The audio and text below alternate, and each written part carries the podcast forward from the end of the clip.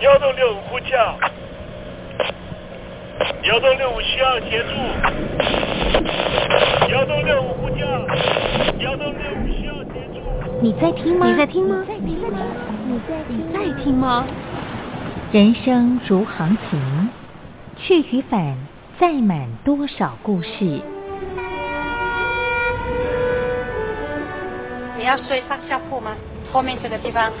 如果吵得太累的话，三天都没有洗澡，真的很累，地上就躺着就睡了。我有看到我父母亲，我现在是要去看父母亲的状况。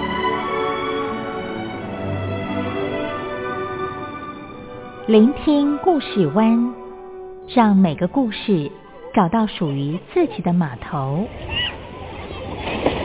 我到了那儿以后，我们就往妈妈家去。我一到那边，就感觉我妈妈已经她能够活活下来容不容易，我知道。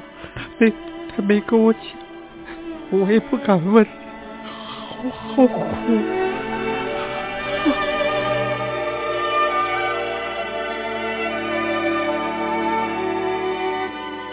聆听故事湾，聆听故事湾。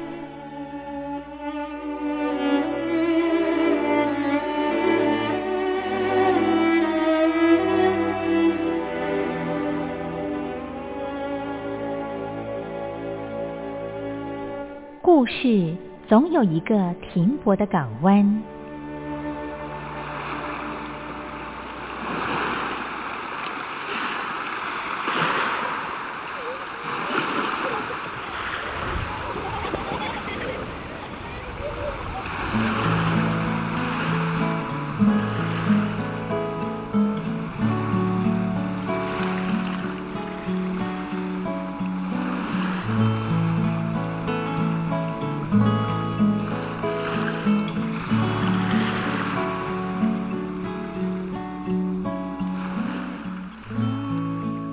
一二三四五六七七六五四三二一，大陆听众朋友您好，我是您的好朋友东山林，在台北问候您。正在为您进行的栏目就是聆听故事湾，一二三四五六七七六五四三二一，全年无休，每天在空中为您服务。您在每天的凌晨三点十分，或是傍晚的六点十分，都可以在光华之声频道收听到这个栏目。聆听寰宇趋势，不用太多解释，因为聪明的你心中自有诠释。亲爱的听众朋友，我们的节目早晚各一次，听众朋友你可以选择最适宜的时间，和东山林共度这短暂的五十分钟的时光，就在光华之声的频道空中相见。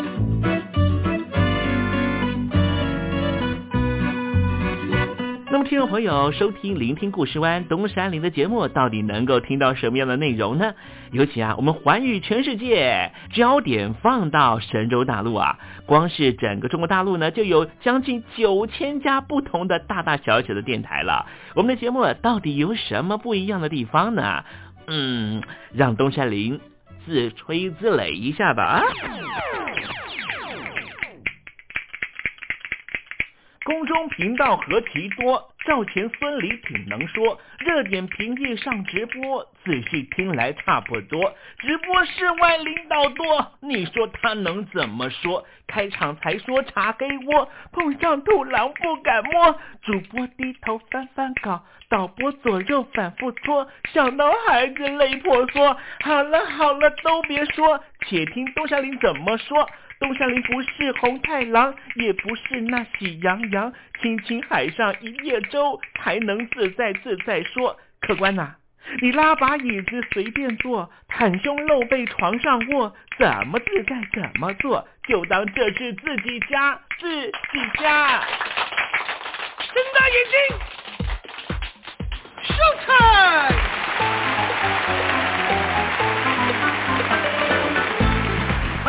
你好，我是你的好朋友东山林，在台北问候您。正在为您进行的栏目就是聆听故事湾啦。为什么节目的开场要这样的隆重呢？因为在凌晨三点钟的时候才进行我们的节目。听众朋友可能正在打瞌睡之中，或是呢在睡梦之中，所以呢要赶快把听众朋友呢让那瞌睡虫踢到九霄云外啦。听众朋友，今天的节目非常的精彩，千万不要错过了。那么精彩的内容到底包含了什么呢？赶快让东山林为您报告。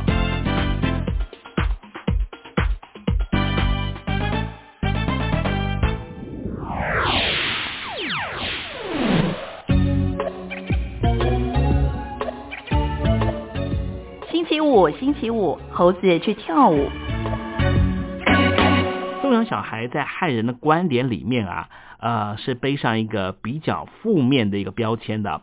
可是实际上呢，在这个台湾的原住民族啊，比方说阿美族啦，或是排湾族呢。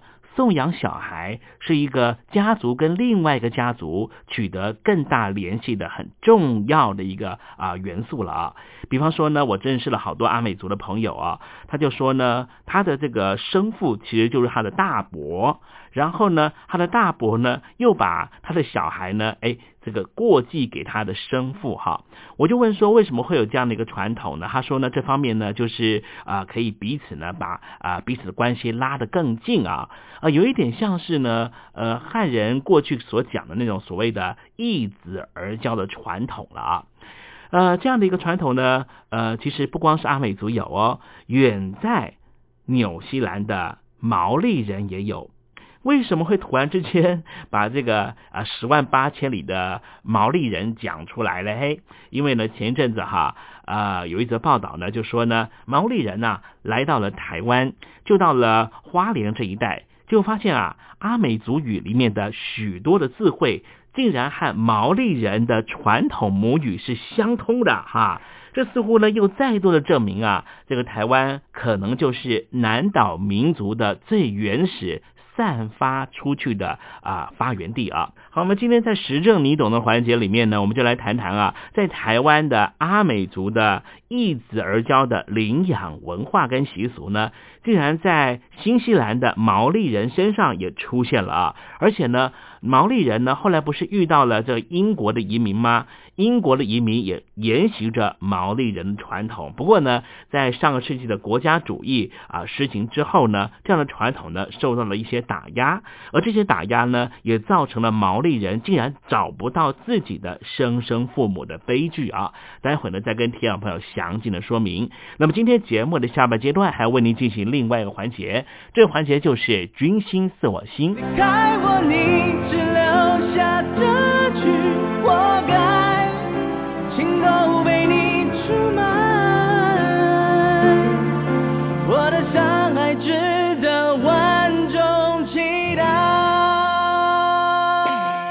海峡两岸的朋友你好，我是刘允乐。不论你在哪里，不论你正在做什么，都要允许自己快乐哦。我的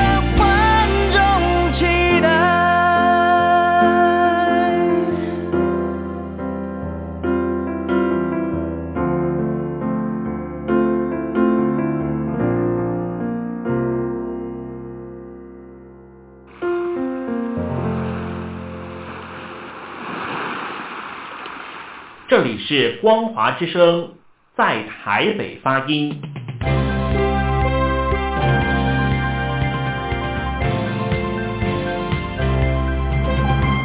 现在，请习近平同志讲话。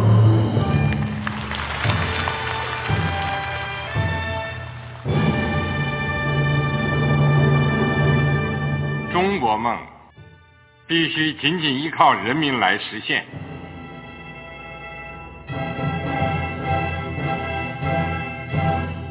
好国民得关心家事、国事、天下事。呃，谢谢发言人。我们注意到啊，现在那个外面有很多关于前中央政治局委员周永康的一些消息和报道。我不知道发言人对这个事情有没有什么可以呃透露、可以披露的。国家对于公事啊。不是什么东西都要公示的。我只能回答成这样了，你懂的。那么作为天津市来说，每年要偿还的这个公路建设的贷款量有多大？哎，这个郝国民这个偿还的得回避时政敏感议题，因为他这个这个事儿我就不好再说太细。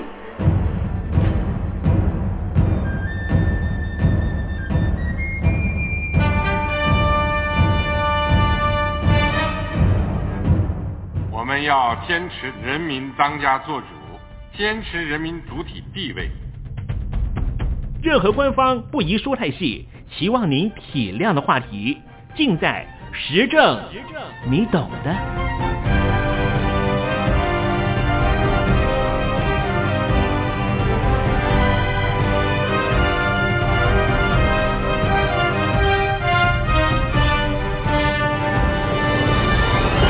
我只能回答这样了，你懂的。那些官方无法为您说太细的事情，就让东山林为您详细的说明白。天婆早上好，晚上好，正在为您进行的栏目就是聆听故事湾。此刻为您进行的环节就是时政，你懂的，一同关心焦点话题。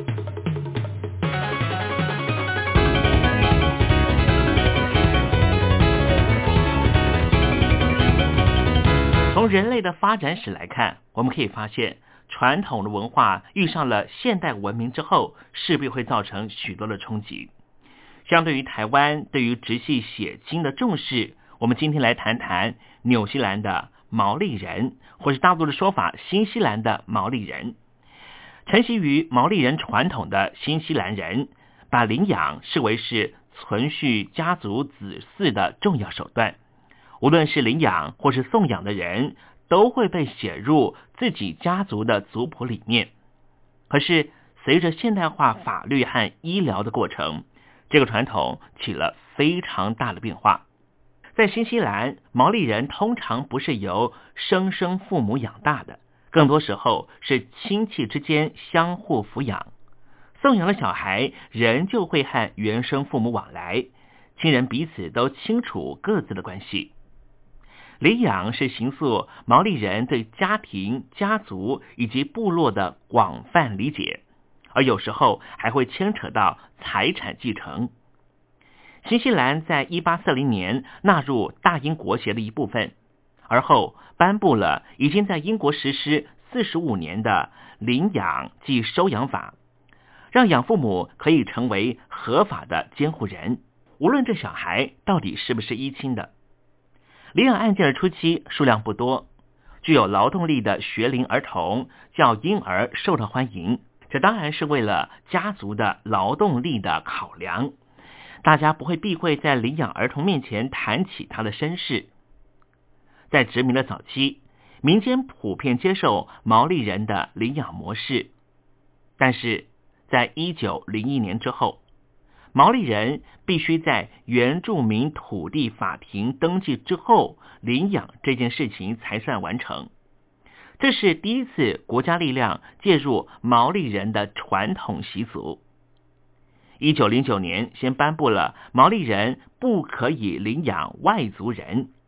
一九五五年有修法，让毛利人有跟英国人同等的地位，但是这也意味着许多遭到送养的毛利小孩从此失去对自身血脉的认识。在二次世界大战之前，怀有私生子的女性时常遭到舆论的谴责，也因为单身女子的收入很难养小孩，所以很多的私生子就会被送到孤儿院或是工业学校当童工。二次世界大战之后，新西兰的教育局儿童福利科和部分民间团体共同提倡把小孩送养，这些人宣称。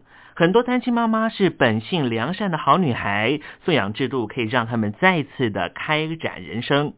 同时，膝下无子的已婚夫妻也大表赞同，要让孩子有机会进入所谓的正常家庭，请未婚妈妈不要自私的把孩子留在身边。从那时候开始，送养婴儿的比率不断的增高。从不到整个新西兰新生儿的百分之二，也就是一九三九年以前，升到了百分之四；一九四四年，又到了之后的一九七零年，来到了百分之六。历史新高。在一九七零年逼近四千个个案中，大约有四分之三是非婚生子女，而有过半是由没有血亲关系的陌生人来收养。在新西兰，一九五零年代开始，婴儿数量远不及领养的需求。随后，战后婴儿潮意味着年轻女性大多乐于生产，而年长的女性求子恐急。在一九六零年代中期，则是养父母有太多选择可以挑婴儿，其中女孩比男孩还要受到青睐。可是，仍旧有些小孩会面临难以送养的过剩问题。很多人在有健康的白人宝宝可以挑选的时候，其他族裔或身体有残缺的孩子就相对失宠。儿童福利科确信。新生儿过剩持续到了一九八零年代，领养案件的成长导致于一九五五年的修法，这个版本仍旧沿用到二十一世纪。修改之后的新的认养和收养法，信念就是要完全切断原生父母和养父母的连结。从一九五零年到一九七零年，许多生母。从来没有见过自己的孩子，也就是一出生就被抱走。只有很少部分的个案，双方签订了同意书的内容，而能够和小孩见面。在这过程里面，生父完全被排除在外。新的认领和收养法让毛利人可以领养任何族裔的后代，可是被外族收养的毛利小孩。和他们原来的部落关系就不会再被记录了，可能连族群都会被误植。一开始，毛利土地法庭还有登记族内的送养档案，听证会以公开形式举办，还有诉讼可以参考。一九六二年之后，所有的领养案件改由裁判法庭处理，听证会不再开放。也没有留出记录可供查阅，很多新西兰的毛利小孩原住民因此失了根。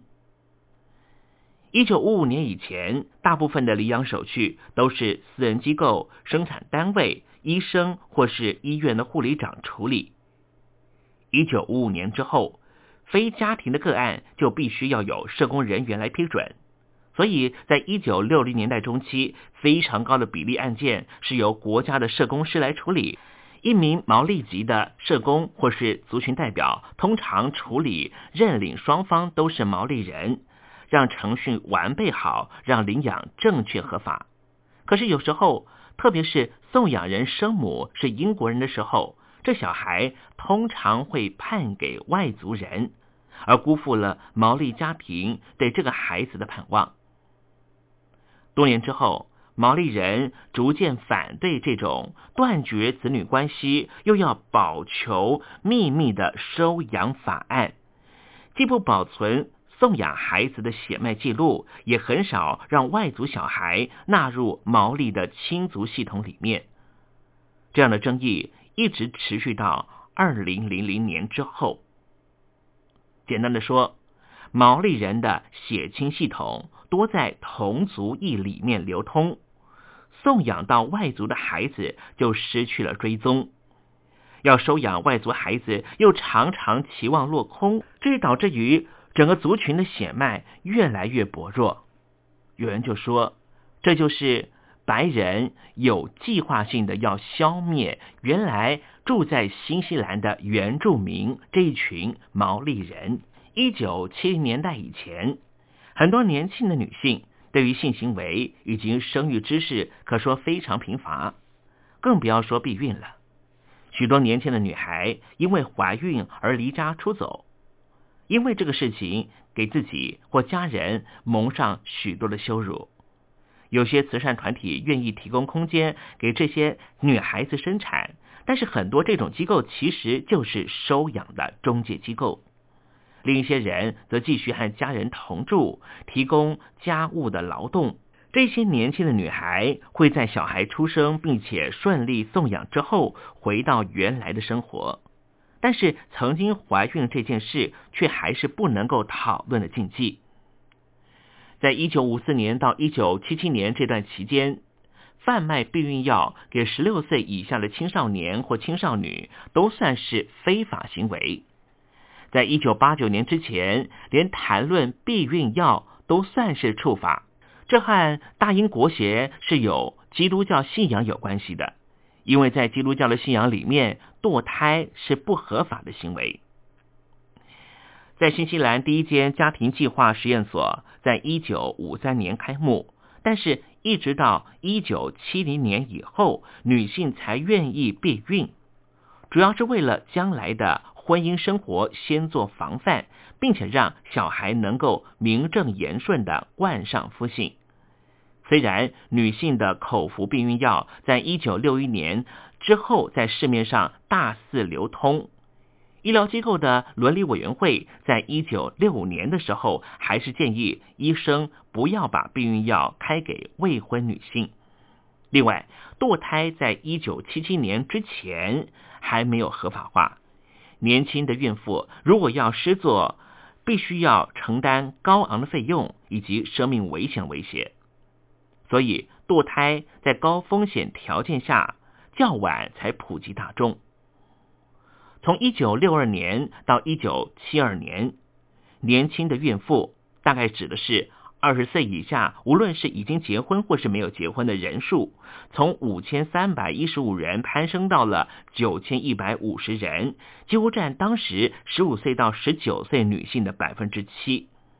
而隔年。二十岁以前就生育的女性就达到全新西兰的三分之一。以单身父母为主轴的全国运动，在一九六零年代中期风起云涌，许多协助单身孕妇的人们同情他们送养孩子时候的痛苦，想为那些想要把孩子留在身边的人们争取权利，并且试图克服向生父追讨赡养费的障碍。之后。家事诉讼法、法律扶助法在一九六零年代末期在新西兰相继的颁布，让单亲的妈妈有权从生父身上获得赡养费。在一九六八年之后，单亲的母亲就有权利要求紧急照护。纵然当时很多人都还不知道，有一份一九七零年代的报告指出。单亲妈妈最容易遭遇到收入、育儿和住宅方面的问题。随后，皇家社会安全委员会在一九七二年颁布明确的救济方案，这些救济直接提供给生养有一个以上子女的单亲妈妈，无论这名妈妈是已经结婚了或是没有结婚。而更完备的家庭目标福利系统是在一九七三年才正式出炉。另外，过去对未婚妈妈的道德谴责，让有孩子的未婚同居伴侣有所减少。在一九六九年，儿童身份法正式把非婚生子女除罪化。在新西兰，养父母数量的不足，逐渐也被大众警觉。由单亲妈妈所抚养的非婚生子女比例从一九六零年代中期逐渐飙高，非亲族所收养的非婚生子女比例从百分之四十一掉到百分之三十，而在一九七三年，新西兰的未婚妈妈所抚养的婴儿数目超过了亲族认养的数目。另外，在一九七零年代中期过后。送养婴儿过剩的情况逐渐消失，非亲族所收养的新西兰小孩逐渐减少。在一九九三年以后，每年都低于一百二十五个案例。虽然家庭目标福利系统的运作让单亲妈妈能够安然健康的抚育她的孩子。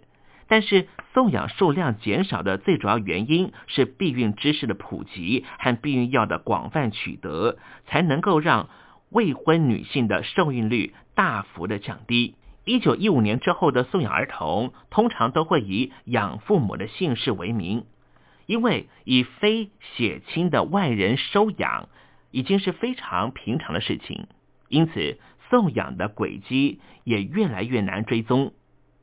毛利人对于送养这件事的态度完全不同，主要是他们极端重视背后的亲族系统，而新的认领即收养法，让毛利人也可以收养外族人，一举改变了这样的传统。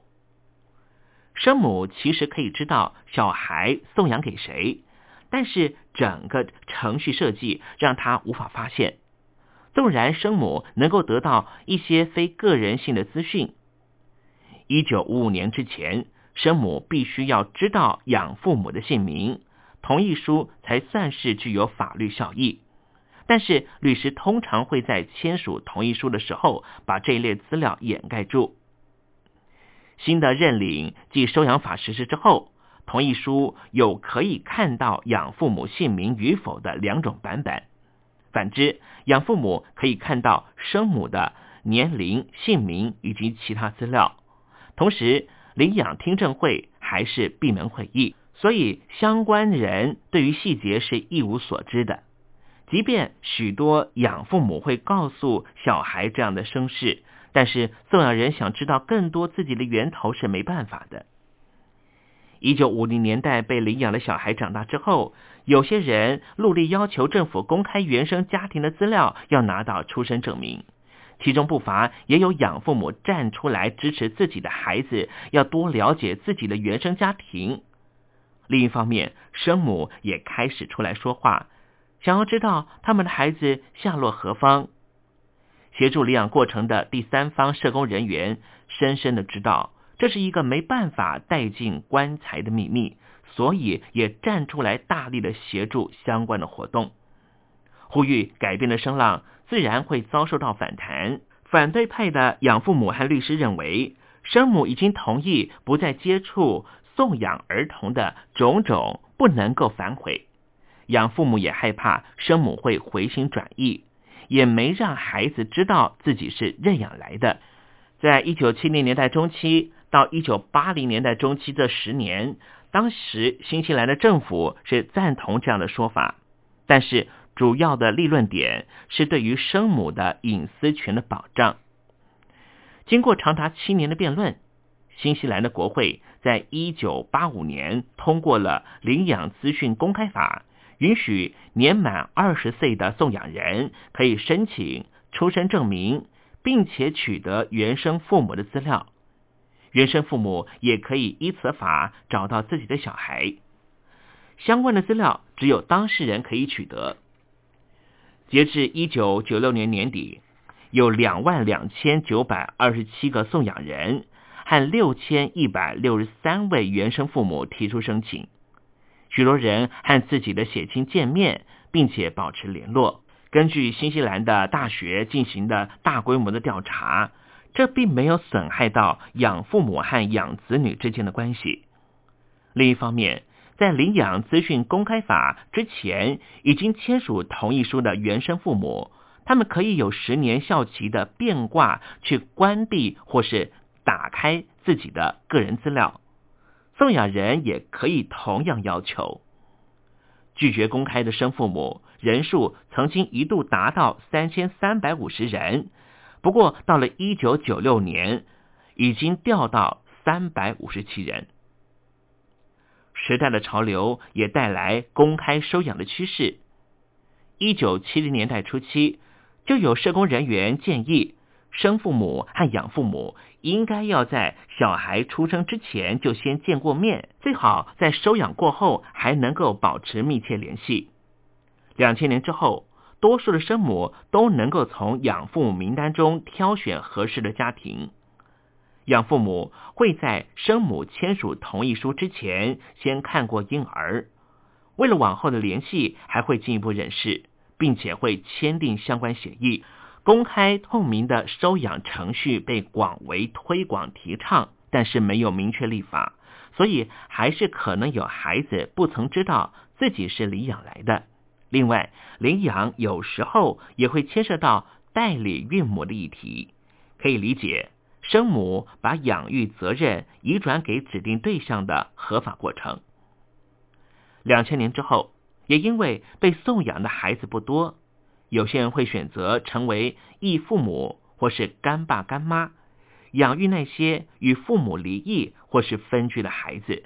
而这些所谓的异子异女或是干儿女的身份是永远有效的，异父母和原生家庭同样享有小孩的监护权，但是通常法院只会判给单方面的父母。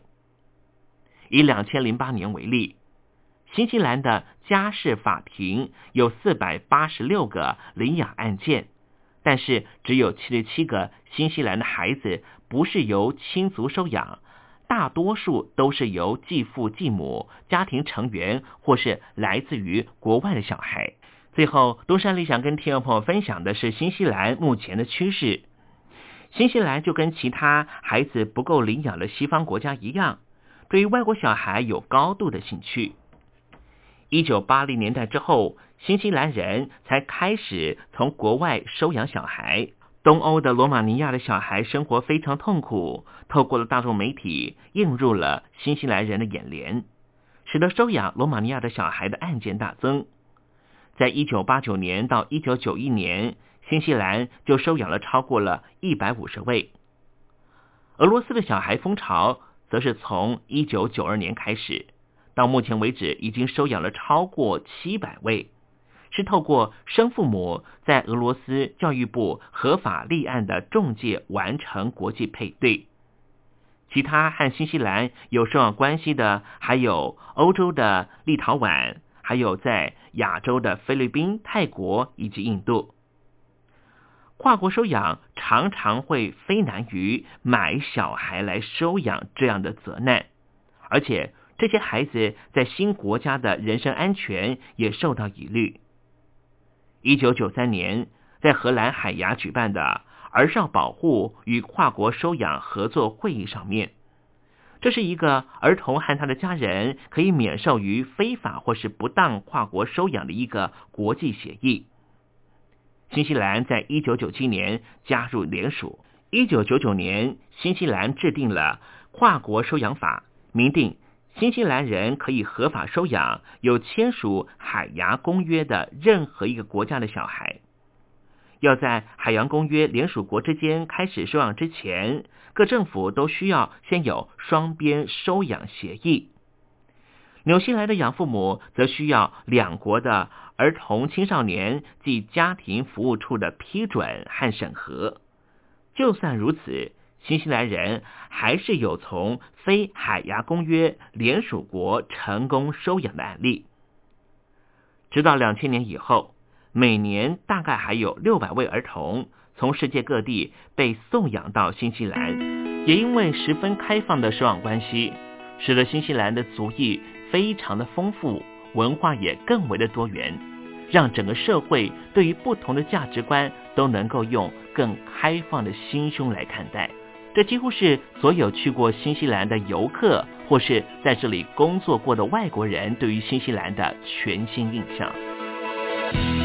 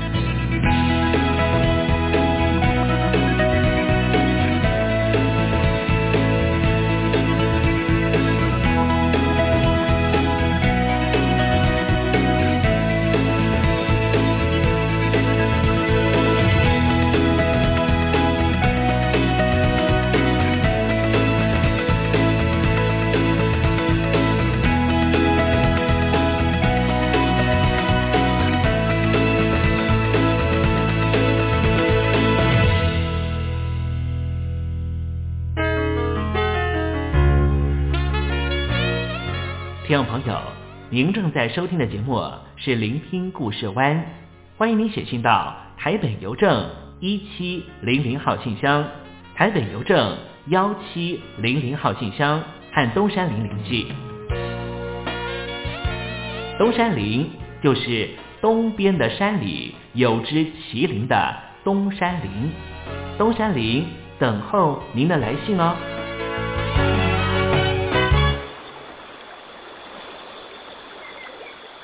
正在部队里的弟兄姊妹们，生活还适应吗？吃的还习惯吗？有家乡味吗？夜里爬得起身吗？床好不好睡呢？脱下军装，卸下盔甲，你还记得你自己吗？就让东山林陪你走过这几番寒暑吧。因为军心。自我心。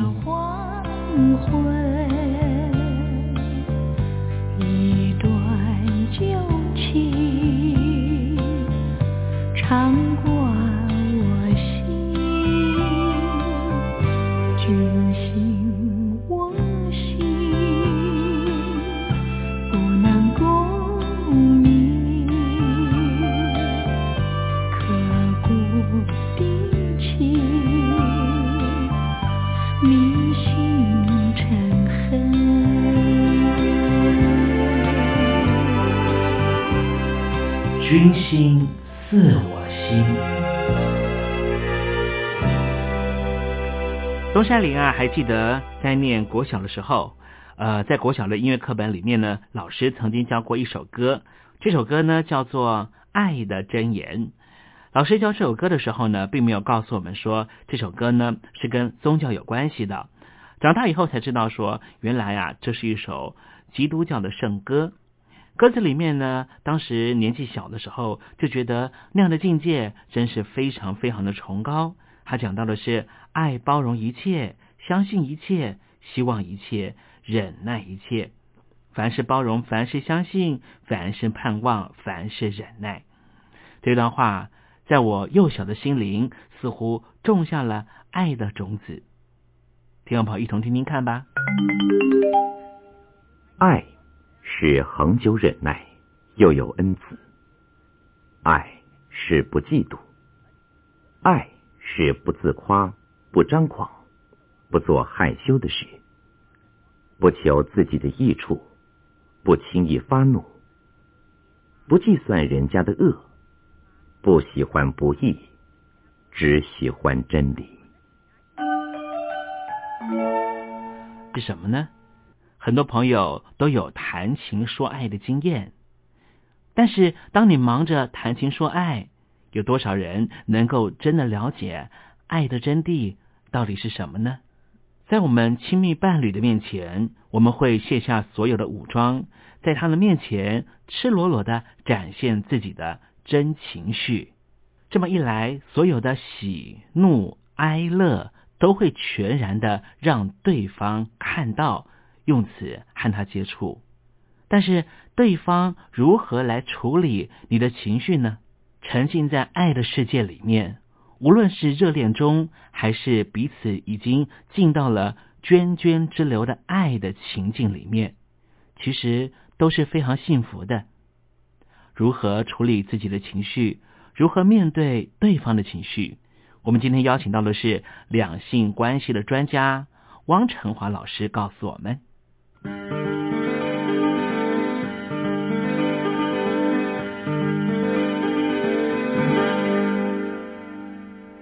家好，我是汪成华。呃，我有一个朋友呢，他时常和我抱怨母亲的尖酸刻薄，他每次都这样说。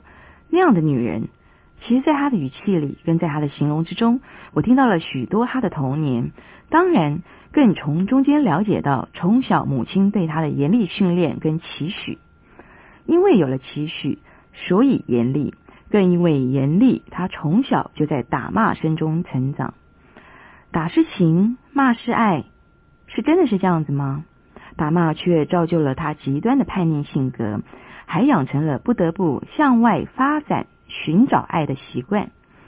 朋友暂时取代了在母亲眼中的不成才，最后却又因为朋友的欺瞒跟男朋友的情变，让他一时之间混淆了自己的价值判断，在自尊心或是自我与周遭的对抗之下，以无可弥补的激烈方式发泄着心中的恨、不满与对人的不再信任。情绪每个人都有，发泄不满。大部分的人直接找上的都是身边最亲近的人，而往往不知道如何自我排解。其实呢，期许当然不可能针对陌生人，但若说只能以伤害的手段来达到爱人的目的，往往必须付出的代价，可能连自己也无法想象。而且呢，很有可能因此而真正的失去了对方，损失最大的反而就是自己。英气焕发，在我眼中才是真正的男人。力气应该用在打击敌人，或说打拼江山，而不是针对自己最亲密的伴侣。你觉得呢？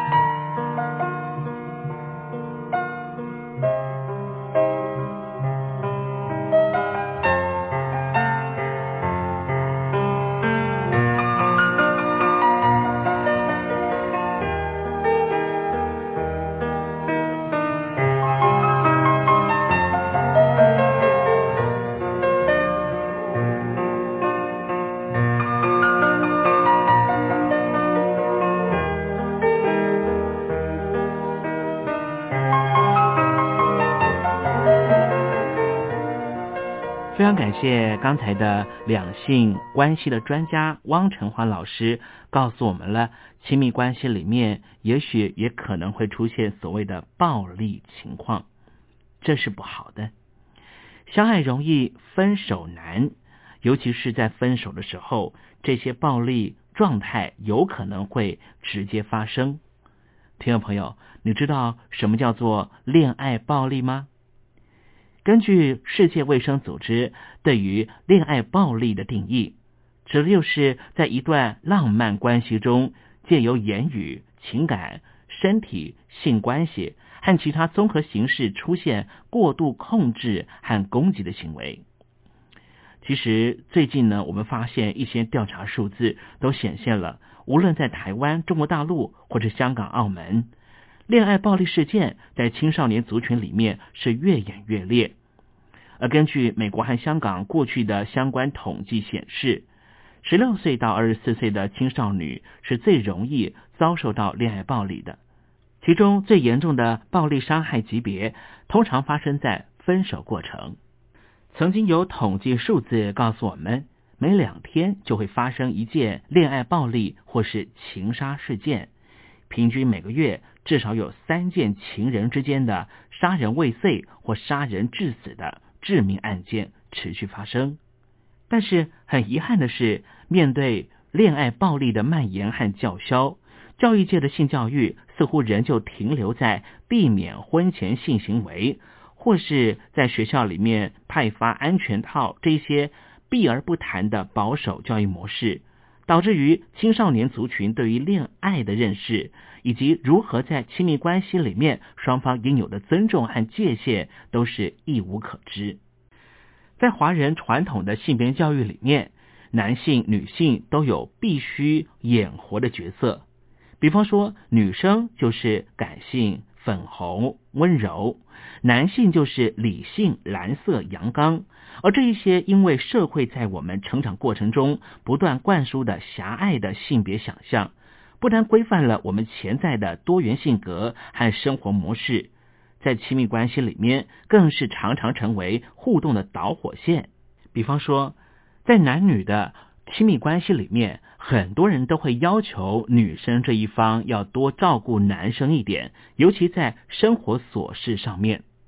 另外，我们也常常见到的是所谓的男尊女卑的这种固定的性别刻板印象。所以，男女亲密关系里面，我们尤其在公共场合上面会看到，男生要对女生非常的温柔。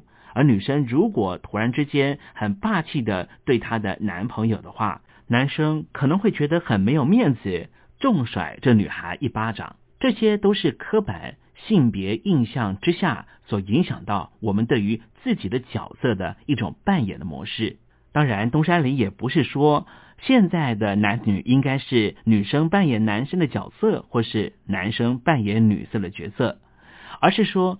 双方应该要试着用同理的方式去理解对方，而不要用固定的刻板印象去要求你的亲密对象应该要如何如何，这样子才能够减少彼此在互动关系上面的摩擦。东山林还看过香港一个统计数字，香港的研究调查发现，有百分之十七的受访者认为，爱一个人等于完全拥有对方。另外，有百分之二十八的人认为，爱一个人要无条件付出和迁就。就是因为这样的温床之下，我们更相信恋爱暴力的防治应该是现在的当务之急。如果您认为两人的亲密关系里面必须完完全全的拥有对方，并且对他无条件的付出，也要求对方如此。如果对方没有给你同样的回报的时候，你会怎么样面对这样的情况呢？你要如何排解对方没办法满足你的要求？其实亲密关系并不一定是如此的。两人既然在一起，就是要一起发展一段亲密关系，它是一段互动的过程。你想要什么，告诉他，他告诉你能不能够。这就是相互沟通的过程，而不是你把你的价值观和想象的亲密关系硬套在彼此的关系上面。这样子不光是折磨你自己，也是对对方是不公平的。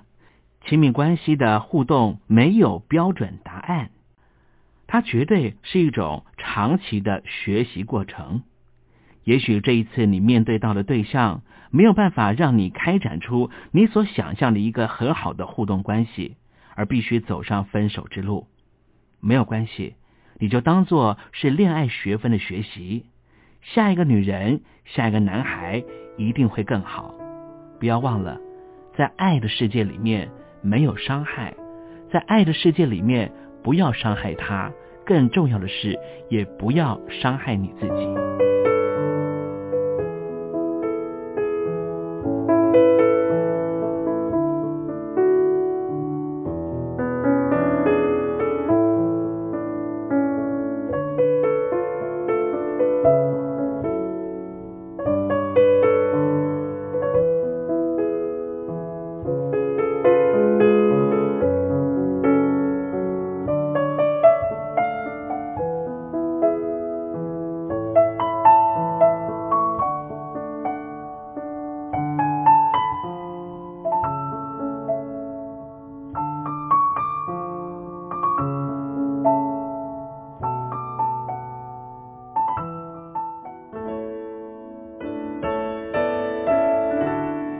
又到了挥挥衣袖的时候，可怎么有个拂不去的影子？